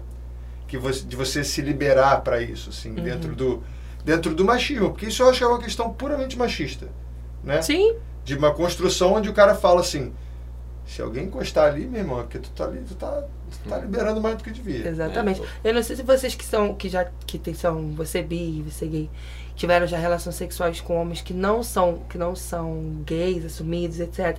Que geralmente você vai transar com ele sendo passivo, ele não deixa de forma alguma você encostar na bunda dele. Nem, na, nem em cima assim, ó. Nem na cintura. Nem que só pra aham. poder. Deixa eu me ajeitar. Não pode. Não, não. Porque aí ele já viola o, o limite dele de ter uma relação com outro homem. É só o pênis e o. pê- Ele pode segurar em você onde ele quiser. Você não pode encostar nele. Ele tá quase embalado a vaca, só com o pau pra fora. Exatamente. Ele permite que você faça da, é, é daqui a aqui. Só. É saco e pescoço. Só. Ah, isso aí é a falta do grinder. É, corta o pescoço. É só isso que você pode desejar, usar e mexer. Só que na parte da frente, às vezes os dedinhos da mão. Às vezes. Fora isso, não. Não, beijo nunca. É mesmo. Beijo. Com esse cara que fala que é hétero e tá tendo relação com É, com- beijo com nunca. Beijo é uma coisa. Que é isso? Não, beijo é pra minha esposa. É, beijo não. Beijo não. Eita, mãe, falei. A gente não usa, a gente não usa a boca, ele não usa a boca para beijar, a gente que nós, usa a nossa boca para chupá-lo.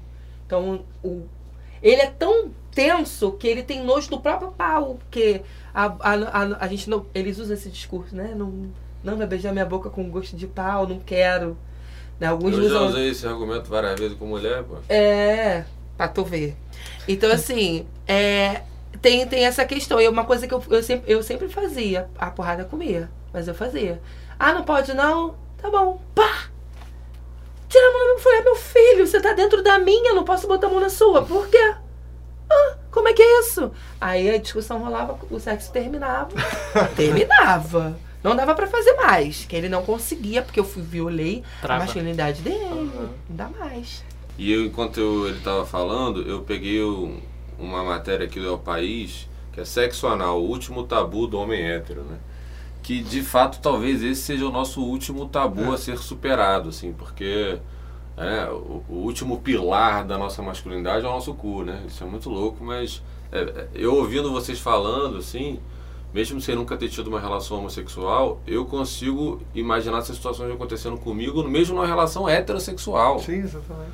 Então, quantas vezes eu lembro de uma mulher que veio mais, né, fazer uma graça diferente, você já né? dá aquela travada Exatamente. e você fala assim, não, gente, que isso? Por que, que você está fazendo isso? Tu já todo sem Olha essa mão aí, olha essa mão aí. todo travado, você não sabe muito o que fazer, de que forma encarar uma situação dessa. Então, assim, não necessariamente É. em relações homossexuais, assim, basta uma mulher te provocar nesse sentido também, que você já vai para esse lugar de defesa absoluta, fala assim, que isso, gente? Não, aí não, deixa que eu fico por cima então, vamos fazer uma outra coisa, porque você se sente de fato ameaçado, assim, é muito louco. É, é, eu lembro que num, num dos encontros do Memo, logo no início, a gente assistiu um documentário, um curta, chamado Aproveite Sua Próstata que era justamente para falar do, do, do, prazer, né? Como o Theo estava falando aqui. Como é que você falou? Orgasmo prostático. Orgasmo prostático. Isso aí eu acho que não estava nem no documentário. mas Vou pesquisar. É, mas estava falando, né? Dos prazeres, de como o homem com a próstata deixa de aproveitar.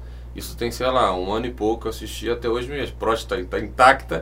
Eu ainda não encostei nela. E, cara, eu não sei nem, eu fico até envergonhado, né? Tipo, fazendo esse trabalho de masculinidades uhum. e tal como que eu ainda não acessei esse lugar, né? Literalmente, né? Acessei esse lugar, literalmente. Porque, cara, é um, é um misto de falta de curiosidade com vai doer, que é isso que vocês estavam falando, com... E mexer com o brilho mesmo. E com uma coisa de orgulho, como assim, que porra é essa? É. Esse lugar aí que, porra, só passa sabonete, né? E, e, e, só sai, não entra, que só sai, não entra. Pô. Essa porta aqui é só de saída. Quantas vezes eu já me peguei reproduzindo todas essas frases, esses ditados, então acho que isso ainda mexe muito com, com o meu psicológico, assim, de romper essa fronteira, né? E, e, explorar meu corpo de outras formas que eu acho que ainda eu ainda exploro o meu prazer de formas muito limitadas, assim, para ser sincero, assim. Independente de, de relações homossexuais, eu acho que mesmo nas relações heterossexuais que eu tenho, é, ainda é uma coisa muito restrita, assim, muito, né? Não sei uhum. pra você. Sim, cara. também. Foi o que eu falei. A única pessoa que tentou isso de uma forma, eu achei que eu gostei e não me permiti mesmo assim. Uhum. Me permiti por causa de uma questão minha interna. falei, não, não, vai, vai, que eu gosto, sei lá o que vai acontecer comigo. Será que eu vou pensar de e mim depois, mesmo? Né? E, e depois, depois, depois o que ela vai pensar, depois o que, que eu vou pensar de mim mesmo, depois o que eu vou querer fazer. Sim. E você começa a se botar em questionamento que, pela construção, eu não me, não me libertei até hoje. Estou falando isso para vocês aqui. Mas mesmo assim, se chegasse uma mulher amanhã e tentasse, eu falar, opa, o é. que, que, eu, que, que eu faço agora? O que, que eu reajo? Será que eu deixo? Será que eu não deixo? É. E se eu gostar? E se eu gostar demais? E aí? São questionamentos. Se eu gostar demais. Né? É, exatamente. Esse é o ponto, gostar demais. Mas são questionamentos que você tem ali na hora e você trava. Você trava, você fala, opa. É, é, bem capaz Sabe? de gostar demais. É, eu acredito que sim, eu acredito que sim. Eu acredito que os estímulos nervosos estão ali. É. Sacou? Os nervos estão ali te dar um relato pa parecido com o seu, mas com resultado diferente. Que mesma coisa, entrei no Memo e em alguma, algum encontro acabou caindo nesse assunto.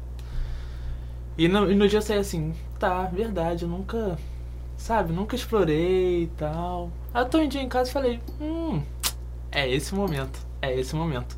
E cara, é outra parada, é outro tipo de prazer. É muito bom, mas é muito diferente, é um prazer diferente. Mas é, é engraçado, porque a gente participa no mesmo grupo, e mas teve resultado diferente. Porque eu me lembro que também muitos homens héteros mesmo uhum. trouxeram relato de que tiveram experiências e, e que gostaram muito. Então eu falei assim, cara, eu tenho que experimentar isso. E é diferente, é muito bom. Deixa eu te fazer uma pergunta. Vocês têm algum exemplo, sei lá, uma pessoa, referência dentro do movimento LGBT, né? Um homem dentro do movimento LGBT que vocês falam assim, porra, eu acho a conduta desse cara muito maneira, eu acho foda isso que ele fala, a luta que ele briga, sei lá. Porque eu, eu, eu né, sou um completo ignorante e principalmente nesse sentido, assim, né? Nunca, nunca, fazendo meia culpa aqui, né? Uhum. Nunca me preocupei em olhar para homens dentro do movimento LGBT que pudessem ser uma referência para mim, sabe?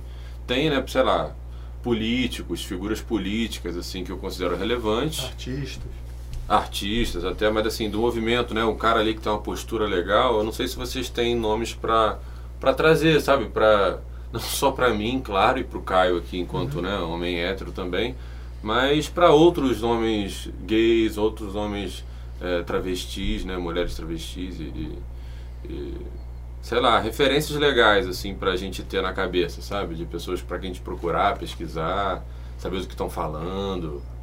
Vocês têm esses nomes? É. Laerte. Assim, Laerte. Laerte, ele é de uma sagacidade, assim. Eu falei isso até numa mesa que eu fiz com o pessoal de RI da UF. Que eles me, me, me falaram sobre a Pablo Vittar, por exemplo, por eu ser cantora, né? E eu falo, a Pablo é tipo um, um ícone na música, né? Sendo LGBT, drag, né? Uma, uma bicha feminada, como ela mesma se coloca. Só que eu acho que a partir do momento que a gente consegue chegar ali, a gente tem o quê? A passabilidade. Entendeu? A gente tem o, o direito, o, tá comprado o direito de, de pensar. A gente pode refletir, a gente pode flertar, a gente pode punhetar nas no pensamento, entendeu? Agora quem tá convivendo, eu dei até um exemplo lá. Falei assim, eu acho, eu não consigo, eu acho que são artistas incríveis. Eu me espelho artisticamente nelas. Glória, Pablo, Linda Quebrada, é, a Aline, que, entendeu? Que são artistas incríveis, que, que têm voz, que têm uma criatividade incrível. Mas eu falei pra elas, pra mim, referência de verdade é a gay que tá no escritório, que tá com uma roupa social até o pescoço, tendo que falar grosso pra não ser demitida. Aquela vivência é muito mais referência pra mim. Todo o processo de sobrevivência até sa- entrar e passar oito horas ali dentro e sair voltar pra casa, para que ela pode voltar a ser quem ela é ou não. Acho que esse processo de conhecimento, de construção social de si, para si e para o outro, é muito mais rico. Não teria uma, alguém que, que ninguém que escreveu ou, ou que esteja em grande mídia que pudesse trazer isso. Acho que se você conhecer pessoas do mundo cotidiano mesmo, que você tiver a oportunidade de parar e conversar, isso que vai construir muito. Muito legal essa visão.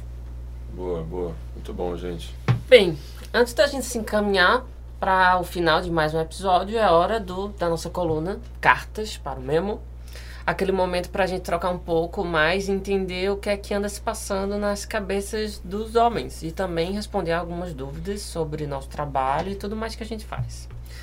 São mensagens que chegam pelo nosso e-mail e também pelas nossas redes sociais. Vamos, vamos conferir o que foi que chegou. Bom, o primeiro, o primeiro comentário de hoje é: Me identifiquei com praticamente todos os episódios que eu vi até hoje, principalmente de pedir ajuda, que é o nosso episódio 5, né? Um tema que acho que seria legal seria a reconstrução da vida depois de longos relacionamentos. Estou passando por isso agora e às vezes é desesperador. é, é, verdade, cara. Acho que até um dos gatilhos que fazem homens chegarem até o mesmo é quando eles terminam um relacionamento longo, um casamento. E é desesperador mesmo. E é desesperador porque você né, tem naquela relação ali muitas vezes a sua companhia principal, né, a pessoa com quem você consegue trocar mais ideias, sei lá, né, por, e seja por posse mesmo, né, seja por apego, é, que é uma coisa muito comum também, né. Eu fui casado sete anos, me separei. Olha aí. ó. Sofri feito a louca. Fiquei magérrima, mas depois tudo mudou. Mas assim, é, é acho que eu considerando que é o mesmo uma possibilidade de discutir algo tão difícil para homens discutir o sofrimento em, em final de relacionamento. Que geralmente os homens acham. Tem na, na cabeça o quê? Terminou, pra, fila andou, né? Que é mais difícil para mulher. Tendo um- a possibilidade de discutir isso entre homens, acho que é importantíssimo. É, é isso, né, porque muitas vezes a pessoa fala, porra, tô mal, terminei, então vamos pro puteiro então. É. Então vamos pro bar beber, que é uma coisa que a gente falou bastante nesse episódio Deus de pedir ajuda mesmo, assim, né? A gente acaba não sabendo trocar ideia, porque a gente não sabe mesmo, né? Às vezes não é nem por, por babaquice, não, é porque a gente não sabe mesmo o que fazer quando alguém chega pra gente ali pedindo ajuda, né? Pedindo um apoio, porque tá passando por um momento complicado como esse que é o final de um término longo, né, e tal. Então, muito obrigado aí pela sua participação e, e vamos guardar isso como um tema porque pode ser bem legal mesmo. Um outro comentário é o seguinte: Fico feliz por saber da existência de grupos como o Memo. Infelizmente, para nós aqui do Nordeste, a grande maioria dessas iniciativas está concentrada no eixo Rio-São Paulo. O site e o podcast já suprem, em parte, a demanda por conhecimento, mas ainda acho muito positiva a ideia dos encontros para debate. Desde que conheci, há muito pouco, tenho divulgado para amigos pelo WhatsApp e pelo Insta. Gostaria de saber se existe previsão para que o Memo nos alcance aqui presencialmente e ou se vocês conhecem grupos parceiros na nossa região. Parabéns, galera. Contem comigo para divulgar a palavra do bem. Abraço. Achei pesada a palavra do bem, mas fico feliz. mas fico feliz pelo, pelo apoio e, e por tudo que você colocou, assim. Telzito, você do Nordeste, quer falar algo sobre? Ai, cara, é... realmente essa é a realidade. É, não é a primeira, a primeira mensagem que, que, que traz esse, esse peso. É, eu vim desse lugar e eu entendo bem do que você está falando. É, o que a gente tá, tá, tá enxergando no momento agora é essa essa importância de, de, de não estar sozinho, é, de, de estar em grupo, de, de estar em coletivos.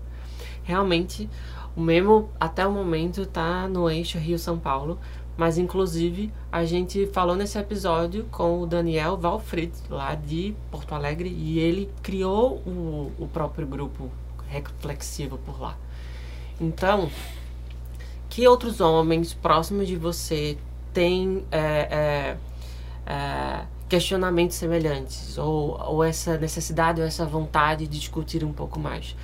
É, foi assim que o meme começou. É, então, é, identifica quais são esses próximos dos teus círculos dispostos a conversar um pouco mais e se junta. Não, é, é, é possível construir de forma coletiva.